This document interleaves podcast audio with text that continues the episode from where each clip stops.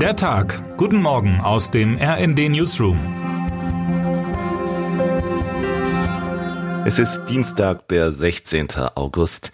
In Zeiten wie diesen ist selbst im Bundeskanzleramt keine Zeit mehr für eine Rechtschreibprüfung. Es wird teurer, da gibt es kein Drumherumreden, klein und auseinander, twitterte der Account von Olaf Scholz gestern Nachmittag. Aber ja, es hilft kein Drumherumreden, groß und zusammen.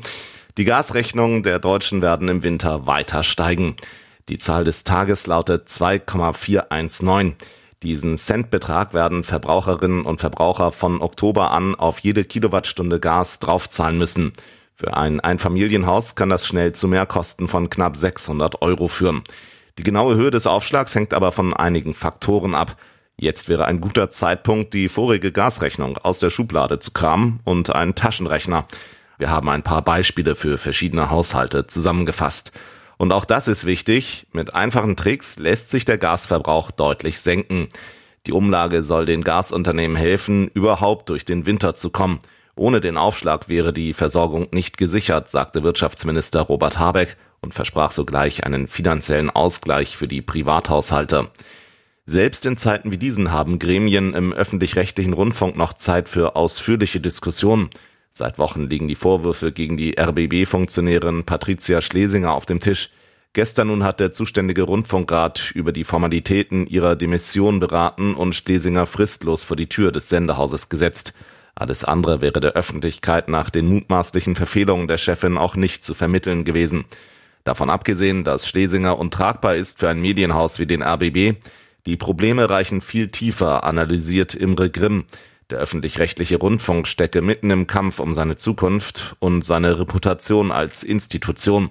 Dafür muss er vor allem eines lernen, sparen.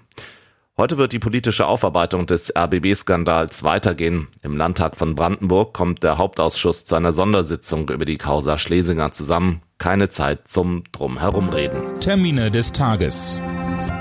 13 Uhr. Urteil im Prozess um die tödliche Amokfahrt im Dezember 2020 in Trier. Die Tories suchen weiterhin nach einer Lösung für die Nachfolge von Boris Johnson. Heute findet die siebte von zwölf Wahlkampfveranstaltungen statt. Die Nachfolge des britischen Premierministers Boris Johnson wird sich zwischen Ex-Finanzminister Rishi Sunak und Außenministerin Liz Truss entscheiden.